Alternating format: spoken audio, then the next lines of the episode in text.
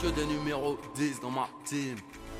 Brésil ou pas, euh, m'en bats les couilles. hein. Brésil ou pas, Ronaldinho, machin chouette, euh, rien à foutre.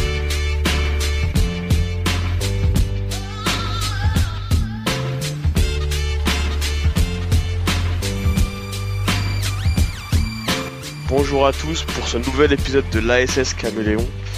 Euh, alors aujourd'hui, euh, trêve international oblige, on a un peu modifié notre équipe. Euh, on, a autour de, je veux pas dire la table, je veux dire du, du réseau Kelly. Ouais, ouais, ouais. Kelly qui est déjà venu et euh, c'est de ton deuxième ou troisième épisode? Ouais, Troisième peut-être? Troisième, troisième. J'essaie de m'installer comme titulaire, tu vois. Je sors, je sors du t'es- Voilà. T'essaies de sortir les crocs quand les titulaires sont pas là, c'est ça? C'est ça, c'est ça. Je suis un peu le nouveau. petit- Tu vois, je suis le Boubacar Camara. Ah Ouais, d'accord. Belle référence. T'aurais pu me dire autre chose, mais bon. et euh, et là, un vrai nouveau, euh, Azem, qui euh, bah, lui fait vraiment ses, ses débuts. Alors si Kelly c'est Bouva Camara, Azem, toi t'es quoi? Oh, j'essaierai d'être le José Pierre Chanfant hein, du, on va dire, voilà. Tu vois, je, je... Ah j'aime bien tes références. Là, déjà, déjà tu commences Bonjour bien. à tous, salut à tous. Je manque à tous mes devoirs. salut, salut. Alors, euh, bah, d'habitude, on fait un peu euh, podcast euh, actu là. Le foot, ça va tellement vite qu'on a beaucoup de, de matière. Là, aujourd'hui, on a, on a décidé de faire un hors-série. Donc, on va parler des numéros 10 en lien avec euh, l'article qui a été écrit par, euh, par Ronald qui, qui n'est pas là aujourd'hui. Donc, euh, bah, Jack, question très simple euh, pour vous deux. Euh, pour vous, c'est quoi un, c'est quoi un numéro 10 Bah, je vais commencer. Je vais dire qu'un numéro 10 pour moi, c'est Olivier Hatton, tu vois. Tu vois, Olivier Hatton dans tout son art. Tu vois, c'est le mec qui est là, qui est au milieu de terrain, qui régule le jeu, qui, celui par qui tout le jeu va passer. Celui qui va distribuer les passes, qui va distribuer les caviars, euh, celui qui oriente le jeu, celui qui va faire en sorte que l'équipe joue bien ou joue mal s'il est marqué, c'est pour moi le numéro 10, c'est le cœur du jeu. Euh, je partage plutôt cet avis. Madame. C'est euh, c'est plutôt ça pour moi aussi. C'est le centre, euh, voilà, c'est le centre névralgique en fait euh, de l'équipe. C'est euh, c'est l'homme qui inspire. C'est plus que ça pour moi, je dirais, c'est l'homme qui inspire toute l'équipe en fait. C'est euh, la marque de confiance. C'est celui qui va déposer la confiance sur toute l'équipe. En fait, c'est celui qui va diffuser la confiance sur toute l'équipe. Celui qui va inspirer euh, toute, toute, toute son équipe, tout son jeu, voire même son entraîneur en fait. Ah, je voire même le club en fait. C'est ça un numéro 10, c'est celui qui va qui va, qui va concentrer toute l'attention et qui va, par son talent, par son charisme, par sa personnalité, qui va, diffu- va rediffuser en fait euh, sa confiance à euh, tous, ses- tous les autres joueurs, à tous ses coéquipiers voire même à tout le stade. Moi, je suis assez d'accord. euh, Enfin, je dirais que moi, c'est un peu euh, la, combinaison de vos deux avis parce que, au final, toi, tu parlais. de- C'est marrant que tu parles d'Olivier Hatton, euh, Kelly, parce qu'au final, tu sais, dans, dans Olivier Hatton, par exemple, numéro 10, on a aussi un mec comme, on a aussi un mec comme, comme Mark Landers, tu vois. Alors, on va parler de, là, on reste dans la- dans la- l'analogie manga, mais Mark Landers, tu vois, il est numéro 10, mais au final, tu sais, c'est pas un dépositaire du jeu, je trouve, tu vois. Ce serait plus un, un mec, enfin, qui inspire la confiance de l'équipe, tu vois. Si on regarde sur ce plan-là. Ouais, non, je comprends ce que tu veux dire, mais après aussi, Mark Landers, c'est. Non, Dans le même, euh, je parle juste au niveau du poste, c'est vraiment un attaquant. C'est vraiment un pur neuf. Mais il a le, le numéro 10 dans le dos, mais c'est vraiment un pur neuf. Alors que hum, Olivier Hatton, il a le numéro et il a le poste comme on le conçoit, euh, comme tu vois, comme il est conçu euh, quand tu joues en Benjamin, euh, dans les petits clubs, les potes, les numéros, ils sont faits par les postes. Et c'est comme ça en fait que je le vois à peu près. Mais d'ailleurs, enfin, moi, je suis, enfin, je, suis, assez d'accord avec toi, mais du coup, parce que tu disais que c'était le déposit, enfin, vous disiez que c'était le dépositaire du jeu, enfin, celui par qui tout passait.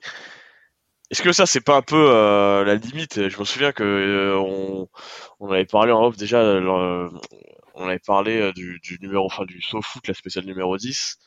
Mm. Et je me demande si c'était pas Angel Kappa, enfin l'entraîneur qui avait révélé Pastore, qui disait qu'en gros la limite aussi c'était que bah ton 10, euh, ton, enfin le, le fait de jouer avec un 10, bah, en fait, ça, ça, ça faisait que si, en gros, ton 10, il était pas là, s'il était pas au rendez-vous, t'étais un peu mort au final, tu vois. Ah, Enfin, vous, vous en pensez quoi de, vrai en gros, limite, euh, des points positifs et 10, négatifs de- du fait de, euh, de jouer avec un numéro si tu- 10, Si tu euh, vrai. tout ton jeu autour de- du talent et de la création de ton numéro 10, le jour où il n'est pas là, tes 10 autres coéquipiers vont être perdus.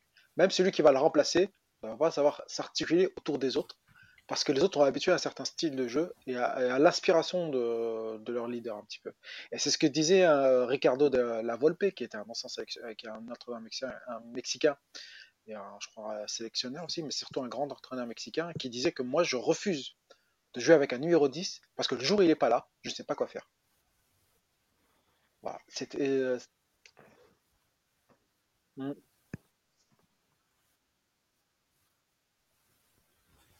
hmm.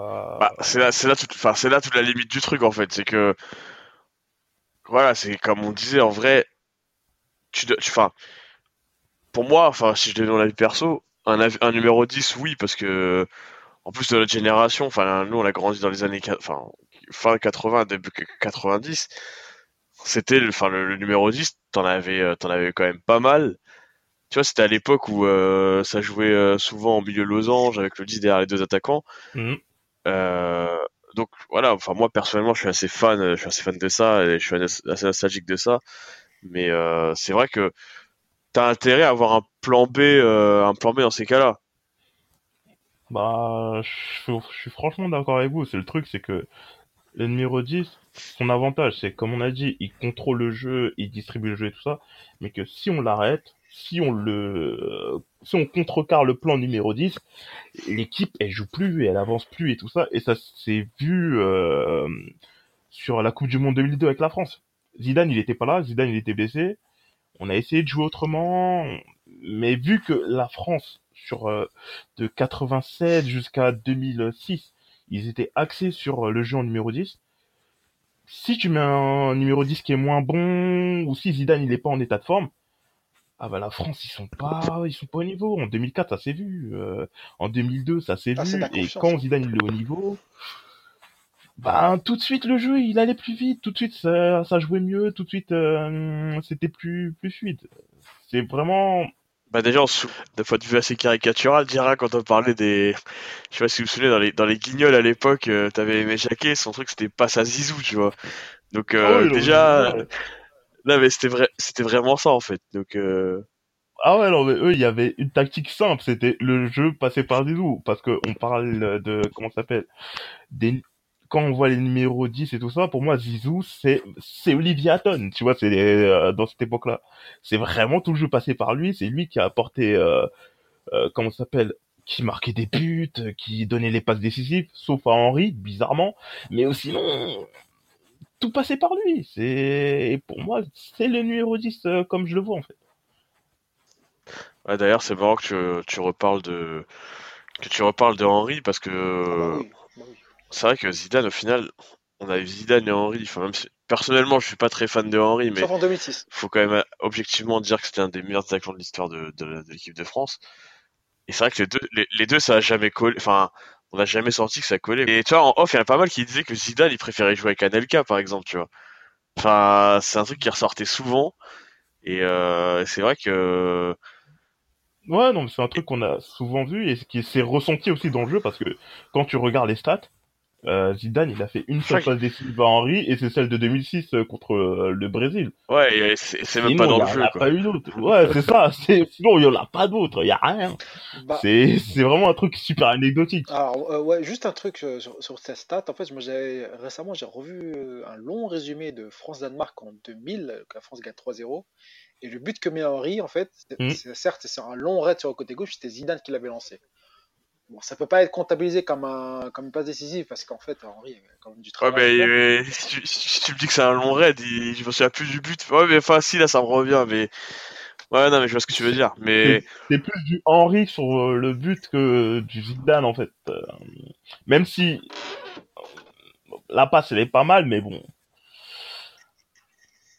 Mais, euh, à- Mais là, C'est assez, assez, ce qui est marrant, c'est que là, tout à l'heure, on parle de, de Zidane, Hatton et tout, mais est-ce que vous, enfin, est-ce que vous avez pas l'impression aussi, là, enfin, là, Ronald, il en a parlé, et c'est pour ça qu'il en a parlé dans son article sur le numéro 10. Est-ce que vous avez pas l'impression qu'aujourd'hui, c'est, euh, limite, c'est une, espèce, une espèce en voie de disparition? Enfin, quand on regarde les, les stars actuelles, et même Pla- Platini le disait euh, à l'époque où il était euh, président de l'UEFA, il disait qu'à son époque, les joueurs, les joueurs stars, c'était les joueurs axiaux, et que là, bah, Messi, même si là, il est euh, dans l'axe, et Messi, il est en pointe, mais là, il joue un peu comme un, comme un 10, un mais peu, des peu zones, reculé. il dézone, il dézone beaucoup. Mais je veux dire, Messi. ah, mais je veux dire, Messi, quand il a, quand il a commencé à devenir euh, star, euh, il jouait sur le côté, Ronaldo, euh, il jouait sur le côté, Neymar, il jouait sur le côté. Enfin, tu vois, aujourd'hui, t'as, est-ce que, vous- est-ce que vous pensez qu'en vrai, c'est, c'est compatible avec le foot, euh, avec le foot euh, d'aujourd'hui, quoi? Enfin, moi, perso, j'en ai pas vraiment l'impression, si je donnais mon avis euh, directement. Mais euh, vous, enfin, vous pensez quoi de ça, euh, concrètement, là, au- aujourd'hui? Bah, franchement, moi, je pense que c'est plus du, plus vraiment compatible. Que là, à l'heure actuelle, il doit rester peut-être 4, 5 numéro 10, vrai numéro 10. Euh, je dirais De Bruyne, Payet, euh, James Rodriguez et euh, Isco, on va dire. Mais sinon, en soi, il en reste quasiment plus. Le jeu actuel est fait que T'as, Pour t'as, que- t'as, t'en as- oublié un, hein. T'en as oublié un qui me fait saigner mon cœur, euh, t'as oublié Pastore, mec. Ouais, mais Pastore, en fait, le truc, c'est que je l'oublie à chaque fois parce qu'il joue 10 matchs dans l'année. C'est, c'est- Alors que, franchement, en soi, t'as totalement raison. C'est le numéro 10. En fait, il aurait dû devenir un putain de joueur. S'il était pas autant blessé, ça aurait été un putain de numéro 10. Parce que, en termes de, d'orientation, de vista et, euh, lui, sans le jeu, il pue le football. C'est un truc de ouf. Bah, mais c'est ses blessures ouais, qui l'ont tué. dire- Mais pour Ah, mais revenir parce sur, que euh, justement- Ouais, je te laisse, la- Bah moi, ma limite, c'est pas trop ça, c'est plus euh, l'émergence du 8. Euh, l'émergence euh, du 8 euh, style box-to-box. Kelly Le 8 qui euh, va te...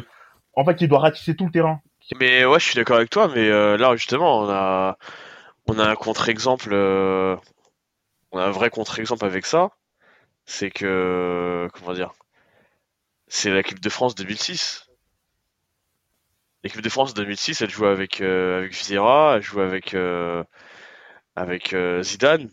Et c'est pas pour autant que les deux ça marche pas quoi. Enfin moi en tout cas j'ai un souvenir assez. je trouve que pour, moi je trouve par exemple qu'en en finale 2006 c'est la sortie de Vieira qui qui nique un peu tout le jeu de l'équipe de France quoi. Ouais, complètement, je suis d'accord avec ça. C'est vraiment. euh, Bah, le 10 a toujours besoin d'un relais, en fait, un peu derrière lui, qui puisse le faire ressortir le ballon afin que lui, en fait, puisse par, par la suite prendre la meilleure décision pour faire le dernier geste. Parce que c'est ça, numéro 10. Il doit être capable de faire le dernier geste. Mais pour être capable de faire le dernier geste, il doit être mis dans de bonnes conditions pour pouvoir prendre cette décision-là. Et le numéro 8 ou le numéro 6, ou les deux, doivent avoir, doivent avoir des qualités techniques très au-dessus de la moyenne et de, vis- de vision en fait très au-dessus de la moyenne pour, pour, pour permettre de protéger et de mettre en- dans les meilleures conditions le, son, son, son numéro 10 qui lui soit va frapper. Parce qu'un numéro 10 en fait il n'est pas obligé de faire que la dernière passe. Il peut être aussi capable de marquer en fait. C'est aussi le rôle du numéro 10 il doit être capable de, Mm. de- soit de faire le décalage soit de marquer soit de faire euh, par un exploit personnel en fait par une inspiration personnelle de, de marquer soit en fait euh, ou tout simplement en fait de, de faire reculer le jeu s'il voit que son équipe en fait n'est pas capable de, bah, d'a- d'attaquer. Mais pour qui Ah. mais pour Après là où je suis, ouais, euh, juste termine en fait non, vas-y je t'en prie. mais pour qu'il fait- pour qu'il puisse réaliser toutes ces tâches là il soit il faut être il doit être mis il doit être accompagné d'un milieu de terrain travailleur et technique. Sinon ça marche pas. Ça je prends voilà. Non mais après c'est sûr que, enfin moi je, je prends toujours l'histoire on va dire en, en, en référence et en témoin. Euh, moi les exemples que j'ai, c'est Vieira Zidane. euh, après, euh, j'étais pas hein, né, mais je dis voilà, Tigana Platini, ce que j'allais dire, voilà. Euh, enfin, Ronald a pris l'exemple de Milan. À Milan, t'avais Kaka, mais t'avais des mecs comme, t'avais des mecs comme Sid- Seedorf, Pirlo. Enfin, tu vois, t'avais vraiment des. D'ailleurs, en plus, c'est marrant parce que euh, Milan, c'est l'exemple où ils avaient limite euh, deux 10 Ils avaient un 10 reculé avec Pirlo et un 10 euh, Ouais, avec ça Kaka. c'est Donc, c'est euh, assez bizarre. Mais après le truc sur lequel je suis pas d'accord avec vous, en fait, c'est que euh, le 8 dont vous parlez, c'est un 8 à l'ancienne. C'est un 8 qui se portait moins vers l'avant. C'est pas un 8 comme euh, on le conçoit maintenant, du genre du style à la Pogba. euh, tu vois, les, des 8 à qui on demande de faire le jeu, mais de marquer aussi beaucoup de buts. Euh, et Non, pour moi, l'exemple type, c'était Yaya Touré. suis- Et Yaya Touré, en fait, lui, tu vois, c'était vraiment le nouveau 8, tu vois. Le 8 euh, qui devait faire vraiment toute la totalité du terrain. Et ce qui n'était pas le cas à l'époque. Bah là où je te suis, c'est que sur l'aspect euh, but, est-ce que t'as pas l'impression que, enfin vous deux d'ailleurs, est-ce que vous avez pas l'impression que, est-ce que ça, ça vient du nouveau rôle du box-to-box ou alors ça vient du foot euh, simplement du foot d'aujourd'hui où Non, je pense. on demande de faire des stats quoi, parce non, je que pense- je sais, on- si tu regardes Zidane, Zidane c'est pas un mec qui, euh, Non, je pense que c'est lié. en qui a mis des tonnes de buts à- quoi au final. C'est c'est aussi pour sortir un petit peu du conformisme actuel, un petit peu, et pour, donner un peu d'effet de Pas surprise. que- Comme tout, tout le monde est très très bien marqué maintenant, que, les défenses en, que la défense en zone maintenant resserre de mieux en mieux en fait euh, les attaques. Bah, le fait que parfois le danger vienne d'un peu derrière, en fait, ça surprend un petit peu euh, la, défense, la, la- la défense adverse. Donc, c'est- forcément, je trouve que c'est une bonne évolution du jeu parce que le foot- le football, c'est Mm. ça aussi, c'est- toujours un effet de surprise permanent en fait. Le fait que maintenant qu'on demande 8 de se projeter un peu plus, c'est aussi pour permettre euh, d'avoir plus de présence en fait euh, offensive, euh, tout simplement. Je pense pas que ce soit lié à des stats. C'est la conséquence maintenant, c'est qu'on demande à un 8 d'avoir des stats. Mais le, le premier, le premier effet, c'est, c'est- voilà, typiquement Verratti. Ouais. Oui, typiquement Verratti quoi. Ouais, ouais, voilà, c'est euh, Verratti, c'est un- son problème à lui, tu vois. C'est on lui demande d'avoir des stats, mais il joue bien son rôle de 8 comme on le voyait avant. Mais, Mais, euh, le nouveau 8, Verratti, il incarne pas du tout. Ouais, Bah, le numéro 8 parce serait plus, serait plus Rabiot au mais au PSG. PSG, ça se, comment dire, Ouais, ça- c'est ça- ça. il n'y en a pas besoin, puisqu'en fait, c'est de vraiment joueurs qui ça, sont ouais. de marquer. Bah. Alors qu'en Italie, tu vois, par exemple, en équipe d'Italie, là, il a du mal à émerger parce que, en fait, Ouais. leurs Mm. attaquants ne sont pas assez, a- assez bons, en fait, pour pouvoir en prendre euh, la responsabilité de, de scorer, en fait, tout simplement. Donc c'est là où il est un peu plus en difficulté, c'est là où tu vois que le niveau 8 bah, doit être un peu présent, euh, un peu plus présent, en fait, dans les équipes qui sont un peu moins talentueuses. Ouais, t'as pas tort. Parce que c'est vrai que c'est vrai qu'en Italie, il a un peu plus de poids sur les épaules, sachant qu'au final, parce que, enfin, parce qu'en fait, l'équipe, elle est un peu plus bancale devant, quoi. Et en fait, on lui en demande un peu plus, alors qu'au PSG, il peut un peu plus, on va dire, se cacher offensivement et, être une sorte de lieutenant des, trois de devant, quoi. Ah, là-dessus, là-dessus, t'as soulevé un point, t'as soulevé un bon, point, ouais. Kelly, je te, t'allais dire un truc? Ouais, mais aussi, euh, merci. Il y a un truc qu'on a oublié d'aborder, c'est que euh, dans le football moderne, euh, ça s'est écarté sur les ailes.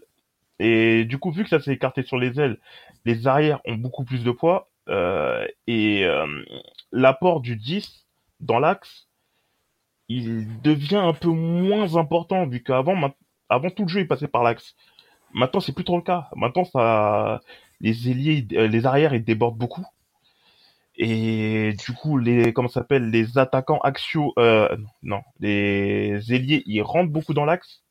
Et du coup, en fait, quand ils Ouais, rentrent dans c'est l'axe, ça. ils rentrent euh, à, à l'ancien poste du numéro 10, euh, là où il était placé. Donc, c'est vrai euh, que par exemple, pour ça aussi, c'est un autre effet qui fait que le numéro 10, euh, c'est plus trop ça. Bah déjà, euh, ouais, mais déjà, c'est, c'est- t'as soulevé un bon point, c'est que le fait qu'aujourd'hui, euh, ce qui fait qu'il y a peut-être moins, enfin, il y a moins de 10 aussi, c'est qu'il y a peut-être un bouteillage dans l'axe quand tu vois que, Mm. enfin, des ailiers qui, des ailiers qui, qui bouffent la ligne, il y en a quasiment plus en vrai. Tu des Ah, mecs qui vont aller, euh, qui vont aller faire euh, déborder, aller tout droit sur le côté, et aller faire leur centre. Il y en a, il y en a quasiment plus. Aujourd'hui, ça c'est le rôle des latéraux. Enfin, je sais Ouais. pas, moi, ça, j'en ai pas en tête. Genre, dans les derniers, enfin, dans les dernières années, en plus, ça date, j'avais Mbappé. Keut qui était comme ça. Mais sinon, là, je cherche et j'en vois pas des masses en vrai, tu vois. Ah, mais il y en a quasiment plus parce que maintenant c'est des. Ouais. Bah, Mbappé, il rentre beaucoup. Il rentre beaucoup quand même sur euh, sur la fin de euh, sur la fin de de la surface.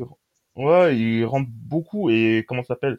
C'est Ouais. les histoires de faux pieds en fait qui font que maintenant il y a plus de mangeurs de ligne.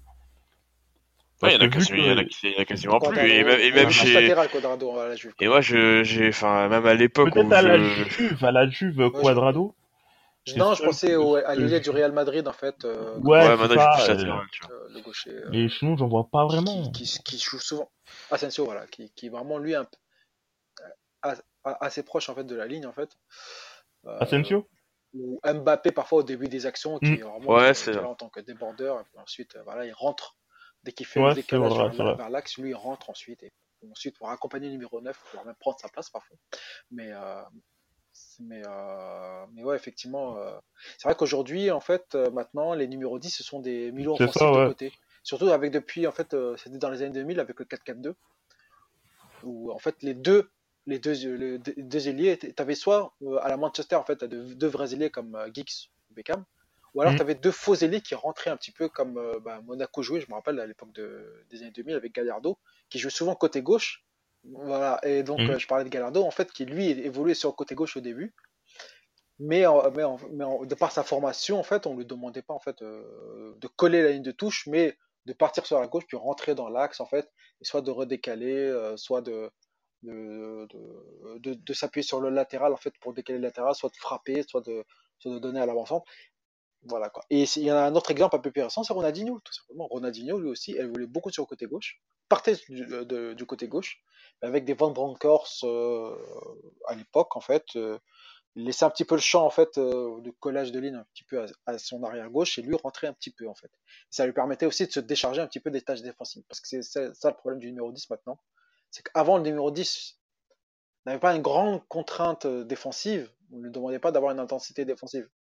C'est ça. C'est absolument. Et maintenant, en fait, le problème du numéro 10, c'est qu'il se trouve dans la zone du 6, et la zone et le 6 maintenant le, a un rôle offensif assez élargi par, par rapport à avant. Et ce qu'on demande maintenant au numéro 10, c'est de presser le numéro 6 pour le contraindre à ne pas relancer proprement. Et, euh, Ah, c'est et- c'est bien que tu prennes cet exemple parce que on va parler on va parler après des des équipes qui nous ont marqué en 10 et c'était dans mes équipes, ouais. Enfin, moi je suis assez fan de Pastore et enfin, je suis même très fan de Pastore. Ronald là, il doit il doit m'entendre, il doit se dire mais putain. Mais mais euh, ouais, mais mais mais voilà, mais mais en fait le truc c'est que Pastore à la manière de Riquelme, c'est des joueurs de foot. Enfin, d'une autre époque. Enfin, je pense que Pastore, je pense que c'est beaucoup, de- enfin, pour, pour ça que beaucoup de gens l'aiment, c'est qu'en fait, il inspire un football qui, qui n'est plus de, de l'époque dans laquelle lui-même joue, quoi. Parce que, on, mais, enfin, des mecs comme ça aujourd'hui, enfin, là, toute, toute proportion gardée, je suis pas en train de dire qu'ils ont, qu'ils ont la même carrière, mais en termes de, de type de jeu, Pastore, il se rapproche beaucoup plus d'un Zidane que des, que des mecs actuels, en vrai, tu vois. Enfin, il y en a pas beaucoup aujourd'hui qui jouent comme, euh, qui jouent comme Pastore, quoi. Il y en a même, Bah, enfin, j'en vois même pas d'ailleurs en Europe. Totalement. Bah après, Vous moi- vous m'avez parlé de Disco, de tous les 10 d'au- d'aujourd'hui, mais c'est pas des mecs qui jouent comme, non, comme c'est pas dans le même, c'est pas, c'est pas dans le même style. Par exemple, euh, moi, Déjà physi- physiquement déjà, par rapport au physique qu'ils ont, je veux dire. c'est ça. C'est ça, ils ont un, physique vraiment un peu plus frêle, un peu plus, euh, comment dire ça, euh, ils, ils ont pas, ils inspirent pas le physique. En fait, tu, tu vois, c'est pas du type de mec que tu penses qu'ils vont aller au duel. Mais euh, ils ont une technique, un toucher de ballon qui, voilà, qui, qui est indescriptible. Que Ah Peu oui, de joueurs au milieu de duel terrain, aussi, euh, ont- un duel, phy- duel- duel physique aussi. Complètement. hein, c'est, euh, ouais, c'est ça. Mais voilà, mais Pastore, c'est un bon exemple. hein. Et d'ailleurs, euh... Pastore, c'est un bon exemple. Du 10 un petit peu à l'ancienne. non, vas-y, euh, vas-y. qui, lorsqu'on se retrouve 10, n'a pas une intensité défensive très très élevée, mais qui représente tout ce que le 10, on- de ce qu'on aime chez le 10, c'est-à-dire la prise de risque, euh, la prise d'information, la prise de risque aussi dans la passe. Parfois, il te fait faire un extérieur magnifique, hein, mais il est capable aussi de perdre des ballons parce que, en fait, voilà, il, il aime prendre risque. Mais il aime- après, on dit euh, qu'il est obligé de tenter. Il est obligé de tenter des trucs impossibles, des trucs que le 6, le 8, ils sont pas autorisés à tenter, mais que lui, vu qu'il a la liberté de jeu, bah, il peut tenter ce genre de trucs. Et, et même s'il rate cinq fois, la fois où il va, euh, la sixième fois où il va réussir, bah, tu vas dire, putain, mais c'est vraiment, c'est magnifique, quoi. Ouais, c'est vrai. Mais il faut qu'il ait une équipe qui ait le ballon. Qui ait le ballon surtout. Donc ça veut dire qu'il a une grande ouais. capacité de récupérer le ballon. et de- Ah, il peut pas jouer dans une équipe de contre. C'est ça le problème. Voilà, c'est ça le problème. Et c'est qu'aujourd'hui aussi, on est dans, voilà, on est, on, on a une époque où on aime bien euh, évoluer dans des transitions très très très rapides. Mm. Est-ce que ça pla- est-ce que on laisse de la place au numéro 10 en fait dans ce type de, de football-là?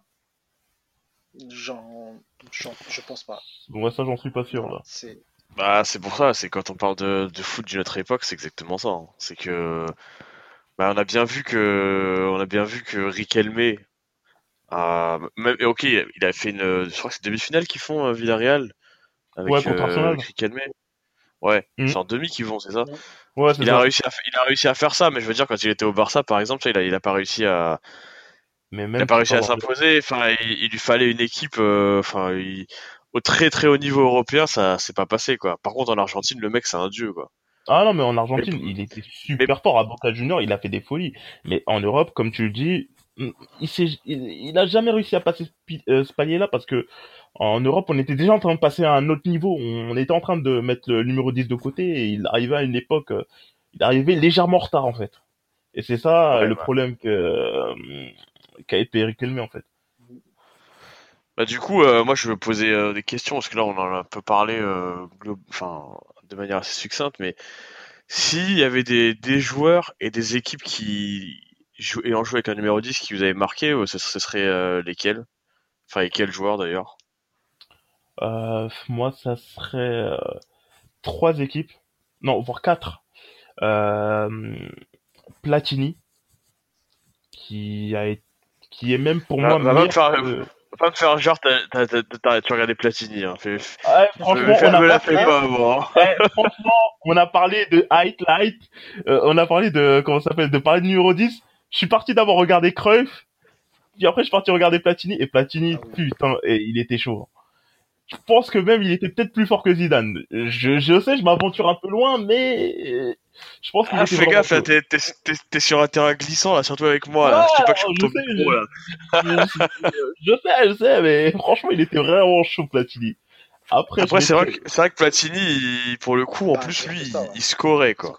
Ouais. Ah, mais Lui, il euh, scorait- En fait, il avait ce que Zidane il faisait pas, c'est que lui il scorait énormément et c'était euh, à la fois le passeur et le buteur. En équipe de France à ce moment-là, il y avait, euh, il y avait que Platini.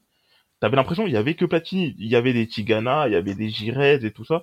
Mais Platini c'était vraiment le centre névralgique. Ah, On parlait de Zidane, mais Platini c'était encore Quand pire. tu vois ses stats déjà, 72 sélections, 40 Ah, Par exemple, mais- euh, C'est une stat monstrueuse, quoi. C'est une stat monstrueuse. Et puis, Ah ouais, non, c'était un c'est vrai monstre. c'était un marqueur de. Enfin, c'était un, un buteur vraiment euh, d'exception, parce qu'il n'y a pas que en équipe de France, il y a aussi à la Juve où il était vraiment. euh, il était totalement dépositaire, alors que lui venait d'étranger, quoi. Enfin, c'est euh, complètement fou. hein.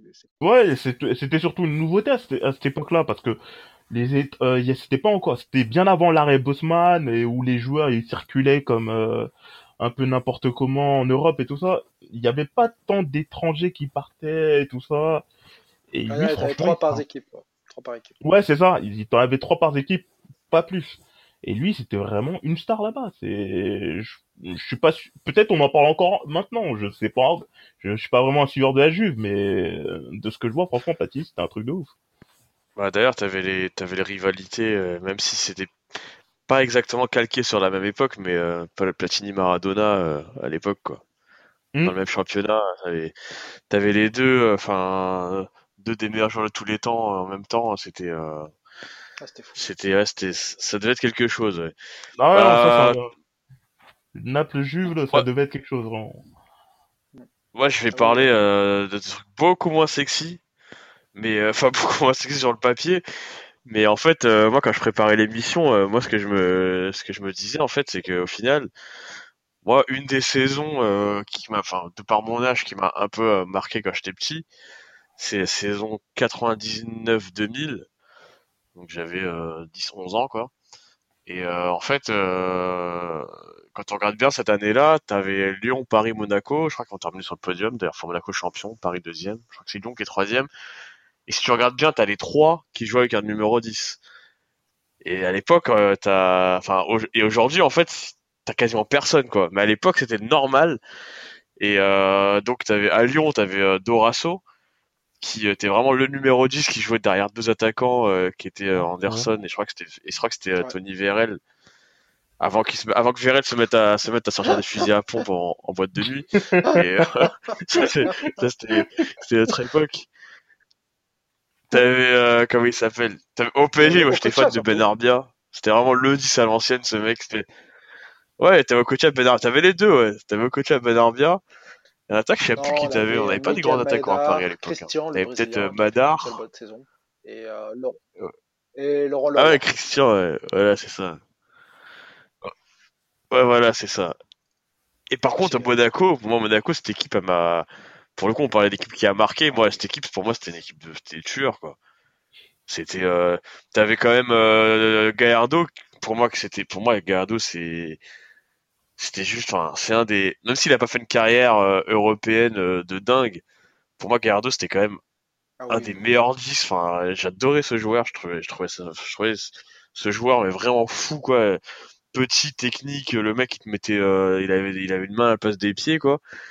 Et devant lui, il le mec, il avait des mecs comme Simonet et, et Trezeguet pour servir. Enfin, parce Mhm. qu'on parlait du 10, mais il faut aussi voir la relation avec l'attaquant. Je pense qu'un mec comme euh, Trezeguet, il a, il a dû se régaler, enfin, il s'est régalé avec un, en jouant avec Gallardo, tu vois.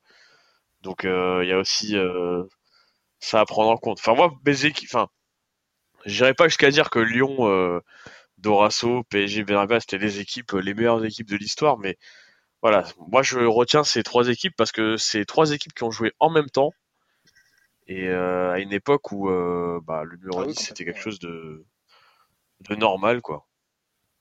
Équipes, Enfin. Azem, toi, tu, tu retiens, c'est quoi, qu'est-ce qui, quelles équipes, enfin, après ça peut être des équipes actuelles, hein, euh, des équipes et des joueurs d'ailleurs qui, qui t'ont marqué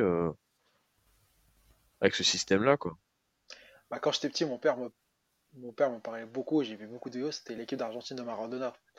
Bon, j'ai jamais vu, enfin, et même quand je voyais ces vidéos, même quand je les revois, j'ai jamais vu une équipe tourner autant, autant autour d'un joueur, être autant inspiré, être, être, être autant euh, dépendante euh, d'un 10 comme, comme Maradona, en fait, euh, comme l'Argentine avec Mais Maradona. je pense que c'est de là que c'est de là que vient euh, que ta définition du numéro 10 parce que c'est ça parce que Maradona il, il remplit vraiment le rôle que tu lui donnes toi.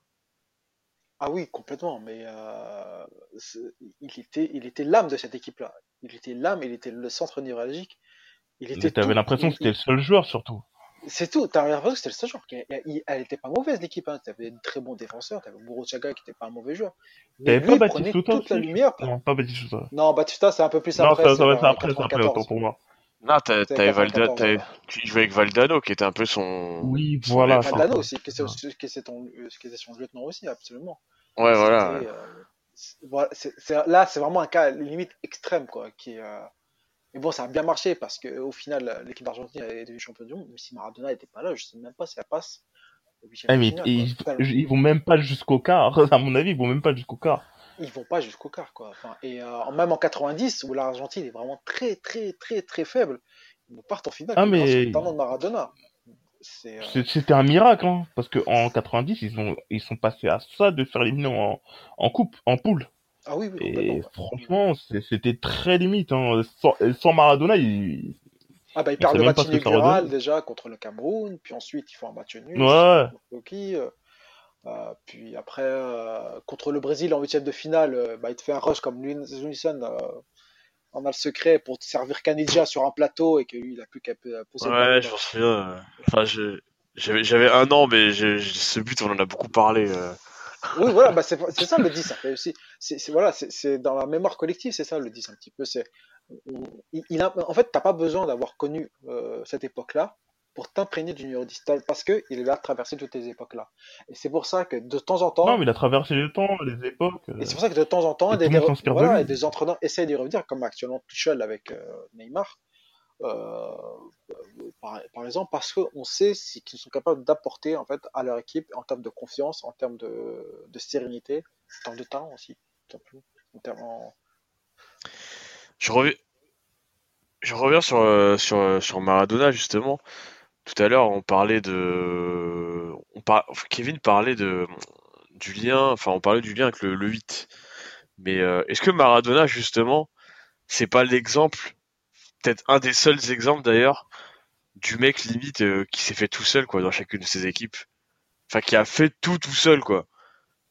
Enfin, peut-être que je grossis un peu le trait, mais tu vois, on parlait de, de Tigana et, euh, et Platini, euh, Kaka Ouais, avec la Sidorf, avec le milieu de terrain. en fait. voilà, Zidane avec euh, Vieira, Makelele. Est-ce qu'on n'a pas l'impression que qu'en fait euh, Maradona c'est un peu le mec qui était entouré de porte-flingues et enfin, limite des j'exagère, je vais dire manchot, j'exagère, mais Bah, est-ce que c'est pas un peu le mec qui était tout seul et Et- qui a, qui a gagné tout seul quoi limite?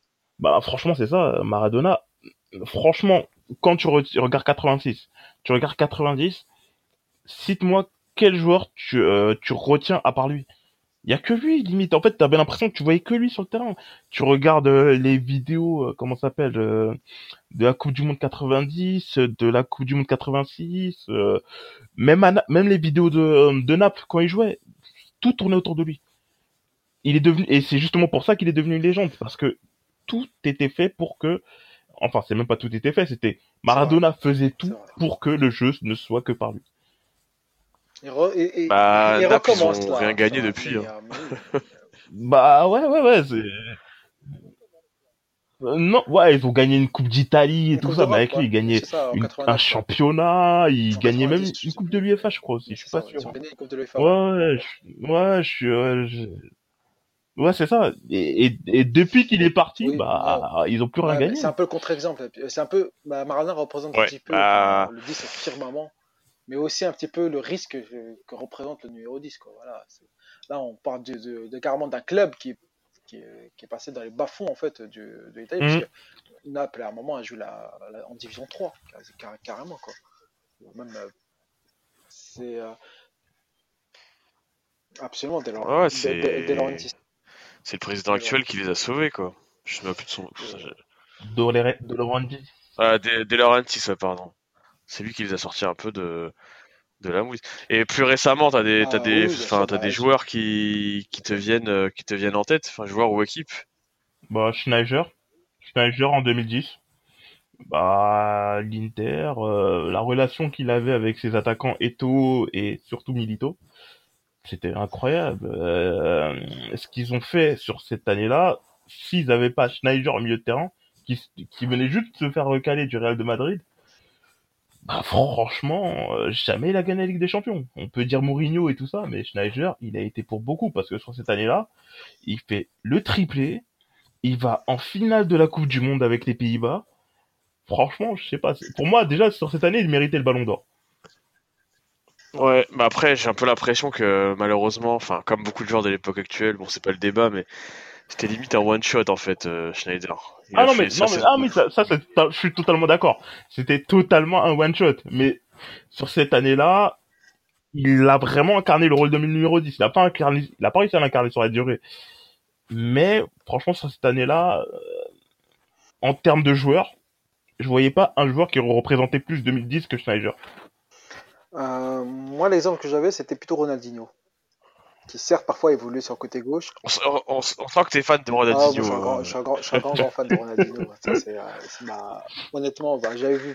j'ai vu- Ronaldinho, il, il, il a, il, il a, il a, enfin, je me souviens pas de lui, avoir- enfin, étant positionné axial, non? Pour moi, c'était plus un Bah, Barça, début, il jouait à gauche. Au début, je- au Barça, au début, au Barça, il a commencé en 10. Ouais, c'est ça. Puis après, il a commencé à jouer à gauche. mais Au début, c'était en 10.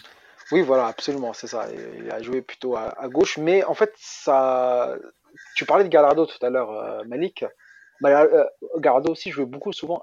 Il débutait souvent à gauche en fait avec Monaco, mais il avait une assez, grande liberté en fait. Lorsque le jeu lui demandait de- de- d'être un peu plus dans l'axe, lui il le faisait en fait. Bah, Ronaldinho c'était un peu, le même cas, même si c'était un peu plus off, encore un peu plus offensif. Peut-être que, que si c'est encore possible, mais ça l'était avec lui. Et, euh, voilà, et euh, voilà. j'ai cette idée-là parce qu'il était capable de sortir un ou deux ballons dans le match euh, avec un externe, un inter. Enfin, assez fou, quoi. Ronaldinho, euh, il était capable de même quand il avait un 3 ou, 3 ou 4 kilos de trop, voire même euh, 10 même parfois, il était capable de décaler un, un joueur. Euh, Ouais. il était capable de décaler un joueur de manière merveilleuse, euh, soit sur, soit par un dribble, soit, euh, soit par une passe euh, lumineuse. Au Milan AC, je me rappelle, Ronaldinho, il avait quand même perdu beaucoup de son pouvoir d'accélération, mais rien du tout de sa qualité de passe et de sa qualité de vista. Donc voilà, ça c'est un joueur qui m'a marqué. Bon, évidemment, il y a Zidane en 10. Bah, Zidane, comment ne pas en parler? D'ailleurs, c'est marrant parce que euh, là, maintenant que j'y pense, euh, pour moi, enfin, je me rappelle un des, un des gros matchs que j'avais vu de, à l'époque, je regardais vraiment tous ces matchs, mais un des gros matchs qu'il avait fait, c'était contre Valence à l'époque, face à, face au Valence de Aymar. Et euh, là, maintenant que je m'en souviens, c'est vrai que Zidane, je crois qu'il me semble qu'il était positionné ouais. à gauche aussi.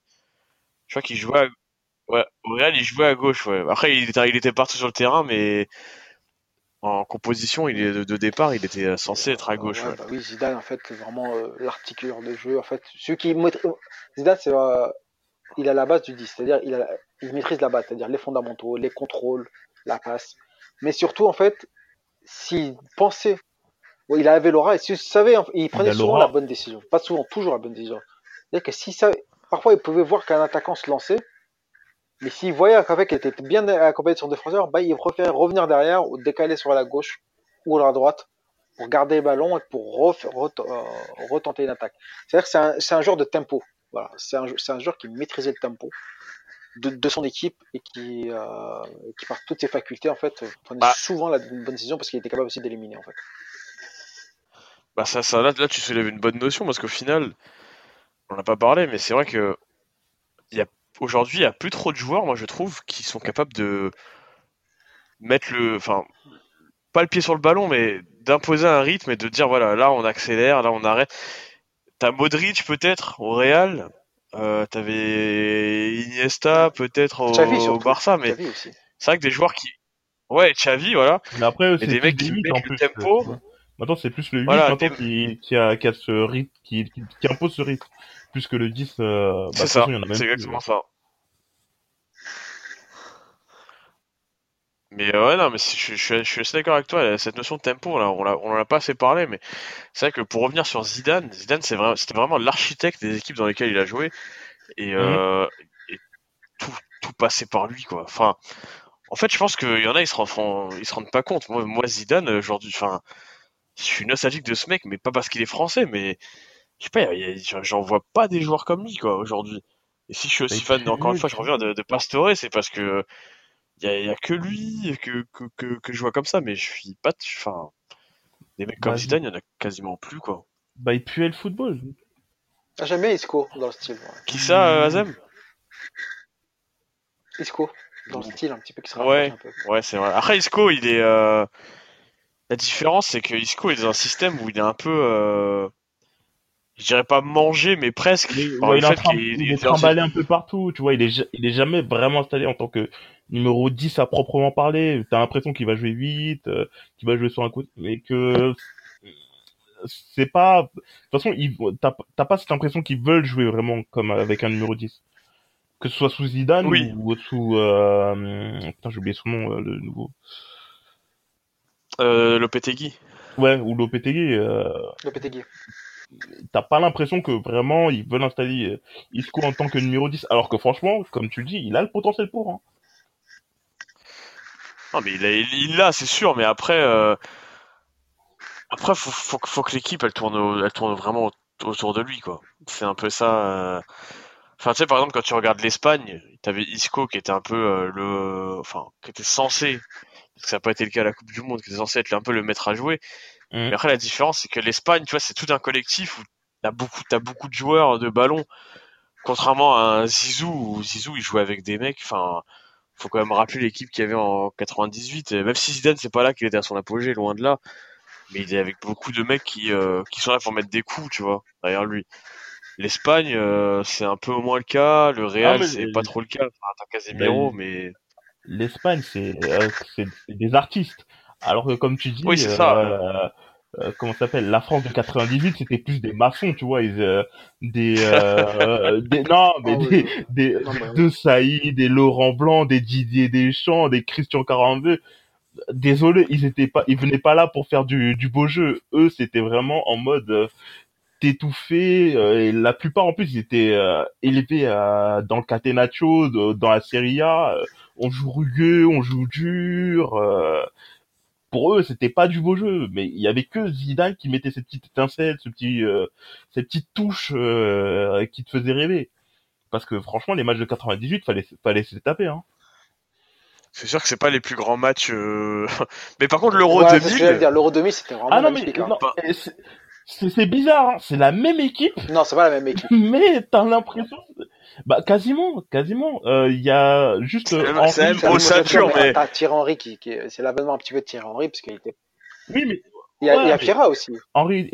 Sont T'as- pas t'as- il y a Anelka, euh, t'as pas Ouais, vraiment la même équipe. Enfin, devant, t'as pas la même équipe, on va dire. Bah c'est juste au niveau des avançants que ça, mais c'est pas les Mais il y a. Vieira aussi. C'est là aussi l'avènement de Vieira aussi en, à l'Euro 2000. C'est un- Oui, Ah, oui, parce que, parce que Vira 98, c'est. Bah, il est 98, remplaçant. Vira, c'est un, c'est un, c'est un Non. puceau, quoi. Enfin. Bah, c'est comme ouais, c'est Henri, ça. c'est comme Trezeguet, euh, c'est les- c'est des remplaçants. Bah, moi, en tout cas, euh, perso, on, on, Zidane, on reste beaucoup sur sa Coupe du Monde 2006. Mais euh, pour moi, un de ses plus grands matchs en équipe Ah de oui, France, c'est France-Portugal de l'Euro 2000. Que, que je me fais une joie de revoir à chaque fois. euh, je l'ai je l'ai vu des milliards de fois ce match. Et putain, mais Zidane dans ce match-là, c'est. On parle de France-Brésil 2006, mais Zidane Ouais. contre le Portugal, c'était euh, quelque chose, quoi. Non, c'était c'était- c'était ouf, mais contre le Brésil 2006, il a tabassé des, les Brésiliens à lui tout seul, sachant que les Brésiliens c'est quand même euh, les architectes du beau jeu, c'est vraiment quand tu penses beau jeu, tu penses Brésil, et c'était euh, l'une des meilleures équipes du Brésil sur en termes de nom euh, qu'on ait vu, Roberto Carlos, Kaká, euh, Adriano, je crois qu'il était là aussi, Ronaldo, Ronaldinho, il y avait tout le monde. Et pourtant, Ronaldinho, machin, ma- machin chouette, euh, ah oui, il là, bat les couilles. hein. Machin chouette, euh, des ma- ils les ont bouffés. Zidane les a bouffés avec euh, ses deux lieutenants derrière. Euh, Bon, les Brésiliens privilégiaient plus les pistes de danse que euh, le terrain aussi. Hein. Ouais, mais 2006, ouais, euh, c'est. bon, Je sais pas, c'est. il venait à l'entraînement un petit peu bourré, avec, euh, euh, et l'autre il venait avec, avec quelques euh, petites filles à l'entraînement, et je sais Ouais. pas quoi. Bon, enfin, le Brésil en 2006, euh, c'est euh, c'est folklore, on va dire. Très folklore.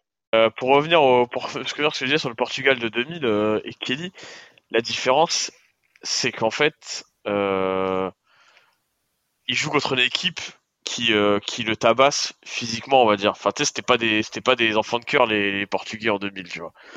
Alors que le Brésil de 2006, ils sont un peu plus, on va dire. euh, ouais, ils sont un peu plus euh, soft. Ils sont un peu plus soft. C'est. C'est un peu plus des mecs qui sont là pour faire la fête, tu vois ce que je veux dire. Il y a pas trop ça, de mecs ouais, qui, ouais.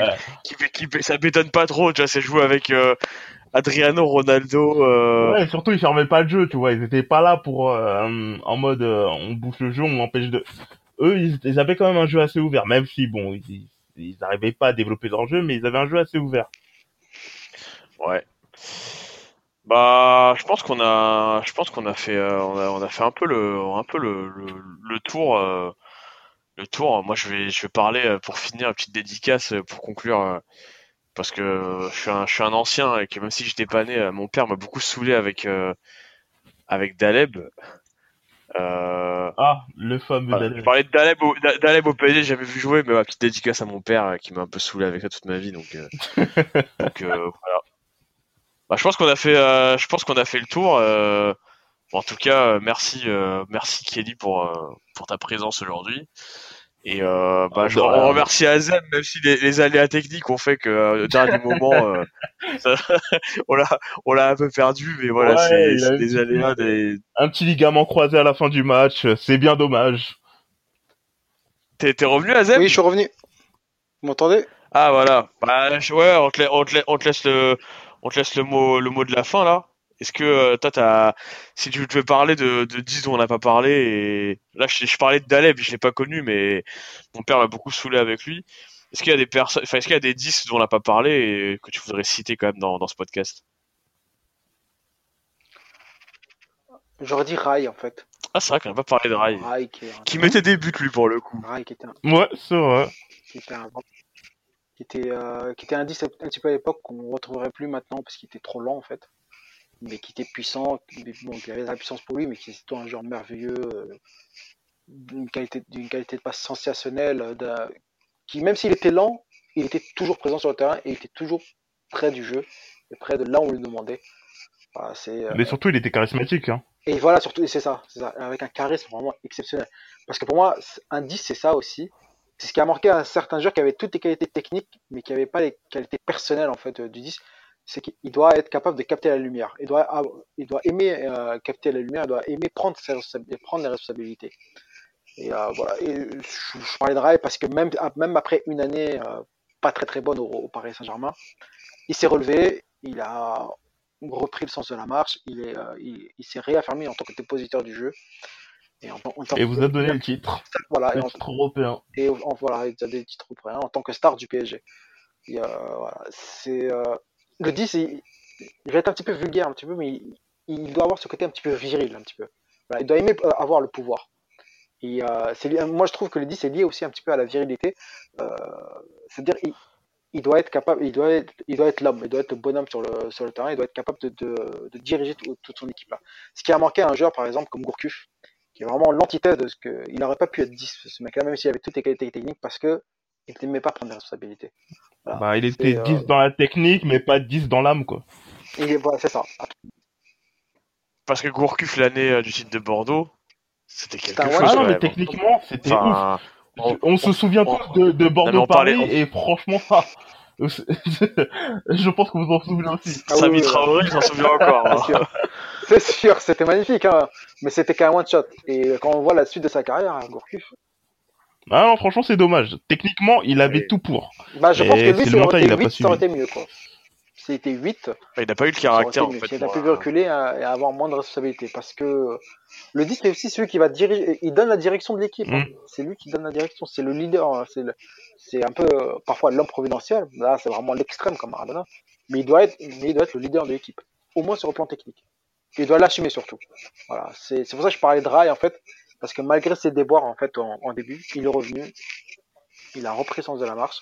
Et comme tu l'as dit, en fait, euh, euh, Kelly, bah, il, a donné un titre européen au, au Paris Saint-Germain. Euh, Mais c'est là que, en fait, au, cours du podcast, on se rend quand même compte que chacun a un peu sa définition du numéro 10. Et c'est vrai que on n'a pas assez parlé, mais enfin, le côté charismatique, c'est le côté entraînant. C'est c'est aussi ça qui a fait que certains joueurs euh, délicieux, comme on dit, n'ont pas fait les carrières, euh, n'ont pas fait les carrières qu'on attendait. Moi, quand j'étais quand j'étais plus jeune, j'étais fan. J'étais un, bon, Ah, je regardais l'équipe du dimanche euh, tous les tous les dimanches et j'étais un grand fan de Neym- enfin de de Aymar pardon, de Aymar à Ah, enfin de Aymar à, à Valence. Oui, ah, eh, il, avait une technique quand même. c'est- c'est ça, ouais. ce mec-là était vraiment très au-dessus de la moyenne, mais au final, il, s'est. C'était à une époque où dès qu'il y avait un, 10 argentin, Maradona, il disait c'est mon successeur. en tu plus, vois. mais, Donc, mais au bout au-delà d'un de ça, moment, il. Fallait, fallait bien que ça marche. il avait mais- la coupe euh, style Maradona. Il avait tout pour, pour être Ouais, ouais, c'est ça, Maradona. Non, mais il moi, enfin, je le trouvais hyper fort, mais je pense que ce qui a fait qu'il a pas réussi à s'imposer, justement, euh, comme disait Azem, c'est que il avait pas le caractère du, du, du grand 10, le caractère du mec qui, enfin, qui, qui entraîne son Ah oui, équipe, bah, quoi. Parce que c'est leader sur le terrain. Zidane, il l'avait. Zidane, on a toujours pensé qu'il l'avait pas. En 2006, il a Ah montré qu'il l'avait, Mais, quoi. mais Parce qu'on sait tous que Zidane était, Zidane était le coach de l'équipe de France en 2006. Faut, faut pas ah, mais, celui qui faisait l'équipe, euh, Domenech, il était là juste pour signer son, son chèque. À part ça, on, euh, on savait, on savait qu'il faisait la feuille de route, qui a ramené Malkelele, qui a ramené Thuram. euh, c'était pas Domenech.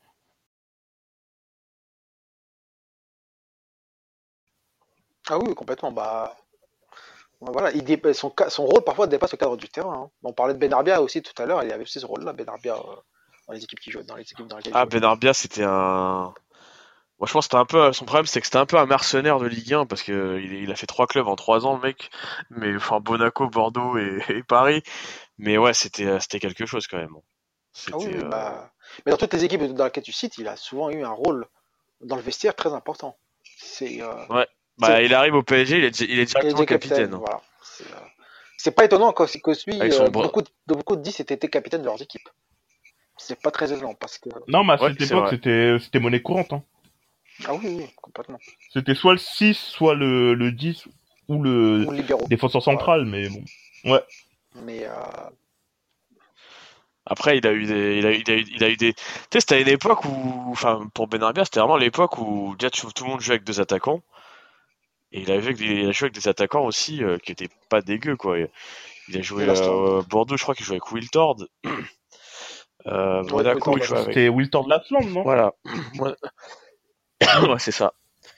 Monaco, il joue avec euh, Ikpeba, Monaco, il joue avec euh, Trezeguet. Euh, il y avait, encore Henry, euh, Ikpeba. Voilà, ouais. quoi. C'est pas, c'est pas deux Euh, que t'as devant, quoi. Voilà. Et Paris, par contre, je crois que c'est là qu'il y a eu les plus gros peintres. bah, euh, Paris finit deuxième. hein. Christian. Bon, après, il a réussi à faire marquer 15 buts à Christian, mais, euh, mais au final. euh, Ah ouais, mais deuxième, mais c'est bizarrement, c'est une année une assez. Enfin, je sais pas, voilà. tu sens pas que. Enfin, tu sens que Monaco, ils sont moins devant, quoi. Tu sais, t'as vraiment un écart. euh, Je crois que je crois que Monaco, ils met... ils- Ouais, je crois que Monaco, ils mettent 3-0 au parc euh, en août. Je m'en souviens, euh, je m'en souviens encore de ce match. Mais euh, non, non, c'est, c'est euh, voilà, c'est euh, Benarbia, c'était euh, comme tu dis, ça, c'était quand même un mec avec euh, qui en a, qui en avait, qui en avait dans le froc, quoi. Mais euh, Moi, il y a un joueur dont on n'a pas parlé. Ah oui. Si j'en parle, sinon je vais me faire incendier. C'est euh, c'est euh, bah, c'est Kaka Ah, mais putain, j'ai oublié d'en parce parler. qu'on n'a pas parlé. Ah et, merde, j'ai oublié d'en parler. et Kaka, Ah, c'est euh, Kaka pour Ronald euh, qui n'est pas là aujourd'hui, c'est genre euh, c'est son dieu quoi. Enfin c'est Kaka, c'est Ah non, mais, non, non, mais Ah ouais, je, je c'est comprends. pas c'est pas Kaka, tu es Ah nul non, hein. mais- Kaka, tu es pas nul hein, pour, Ah non, euh, mais- pour Ronald. non, mais hein, Kaka, euh, Il a Donc, représenté le Milan AC, ça a été Dieu. Quand tu penses à Kaka, euh, sur la période où Shevchenko il part, où euh, tout le monde, tout le monde est parti. Il restait que lui, que euh, Sidorf et Pirlo aussi. Mais Kaka, il représentait toute l'attaque du Milan. Inzaghi, il était là juste de temps en temps et tout ça, mais Kaka, il représentait toute l'attaque du Milan. C'est Bah Kaka pour le coup, il est il est pas du tout dans le dans le registre de ceux qu'on a cités avant. Kaka Ah il oui, mettait des buts. Kaka c'était limite un un 10 demi, un c'est un 10 demi en fait. Voilà. Voilà, Kaka, il, pour le coup, il plantait lui. Non, C'était pas un mec un euh, qui imposait. Enfin, Kaka, j'ai pas souvenir de lui d'un mec qui a imposé un tempo, tu Ah vois. non, mais Kaka, en fait, c'était plus dans le style de, euh, j'allais dire Cruyff, non. Parce que Cruyff, quand même, il imposait le tempo, mais Kaka, lui, c'était vraiment en mode second attaquant. C'était vraiment, euh, il balance, il balançait des petites passes décisives et tout ça. Mais Kaka, c'était en mode, il perforait les défenses. Et on se souvient tous de Manchester United, euh, Milan AC. Ah oui, Ce qu'il fait, c'est juste, euh, c'est incroyable. C'était complètement un accélérateur de jeu. hein. Ouais, Evra et, Evra et Heinze. Qui se télescope. c'est ouais. Evra et Heinze qui se. Avec Evra qui fait un saut magique. Tu sais pas pourquoi ni comment, qu'est-ce qui s'est passé par sa tête, mais C'est- Bon, mais sur- beau. il était surnaturel ce jour-là, Kaka. Il était vraiment surnaturel. C'était. euh, Mais c'est vrai que c'est. Mais, c'est- mais alors lui, pour le coup, il se rapproche du 10 un petit peu accélérateur de jeu, quoi. C'est-à-dire, il prend, euh, il, il a la balle, il, il, perc- euh, il perc- dans l'axe, ce qui est très très rare, à- ce qui est très difficile à réaliser. Il percute dans l'axe, quoi. Il perfore dans l'axe pour ensuite permettre soit de, de frapper, de marquer, soit de trouver le décalage pour euh, pour un de ces deux attaquants euh, qui avait plus qu'à pousser le ballon. Ben, vous voyez, je pense que c'est ce que Neymar il va devenir en fait. Ouais. Je pense aussi. Et d'ailleurs, euh, on, va, on, va, on va conclure là-dessus euh, pour revenir faire un parallèle avec l'article de Ronald. Euh, Neymar en 10, vous en pensez quoi? Bah, je pense que c'est mieux pour le Paris Saint-Germain. et par, et par rapport à ses qualités à lui Parce que. Bah, par rapport à ses qualités à lui, euh, de toute façon, quel que soit le poste offensif, je vois pas en quoi il serait mauvais en fait. Pour moi, il est bon partout. Même en 9, il pourrait réinventer le, euh, le poste de numéro 9 et se mettre en, en faux 9. Moi, je pense que c'est son meilleur poste. Je, je pense que c'est son meilleur poste. Ah, Zem Parce que c'est un, un joueur dont. Je vais revenir un petit peu sur le côté responsabilité. C'est un joueur qui aime la responsabilité. C'est vraiment un joueur qui aime prendre les responsabilités et qui aime qu'on lui donne la responsabilité. C'est un joueur qui a vraiment pas peur en fait euh, des situations très difficiles, que ce soit de, son équipe ou dans le jeu. C'est-à-dire, il a pas peur de, tenter des choses très très difficiles. Mais c'est aussi un joueur qui aime donner les ballons. On a vu contre Lyon récemment en fait. euh, où il a, il a caviardé à Mbappé comme jamais. J'ai rarement vu un joueur trouver autant de autant son attaquant que Neymar ce jour-là. Bon, certes, il y avait deux charrettes en face de lui. C'était peut-être plus facile pour Mbappé de les lâcher. Mais euh, Il y avait aussi les Champs-Élysées, il y avait aussi les Champs-Élysées dans le dos des défenseurs. euh. ouais, c'est ce que je dis. voilà. Il y avait des- ils avaient des charrettes devant lui en fait. Bon, C'était facile pour Mbappé de les lâcher, mais j'ai rarement vu un joueur à- à trouver autant son attaquant que, que Neymar en, en jour-là, en si peu de temps. Et surtout pour Neymar, quand il est sur le côté, il est un peu trop souvent dans la provocation. C'est vrai que c'est un joueur de déséquilibre, il est un peu trop souvent dans la provocation. Mais quand il est en 10, il se bizarrement, il se responsabilise totalement. Il sait quand il faut me dribbler. C'est quasiment inné. T'as l'impression que c'est quasiment inné chez lui. Il sait quand il faut dribbler. Il sait quand il faut la passer. Il sait quand il faut faire changer son équipe. Euh, il sait quand il faut mettre le pied sur le ballon en fait, pour, pour, euh, pour maîtriser le tempo. Et c'est quand il faut accélérer. Il a toutes les qualités pour être un très très très très grand numéro 10. Et surtout, lui, il n'aura pas peur de l'être. Il, il est capable d'assumer ça jusqu'au bout. Et euh, je pense qu'il a, je pense que c'est une super idée de, de parce que ça le responsabilise totalement. Et euh, ouais, voilà, moi je suis, je suis un très très, je suis, je suis très très fan de cette idée-là. Très très fan de cette idée-là.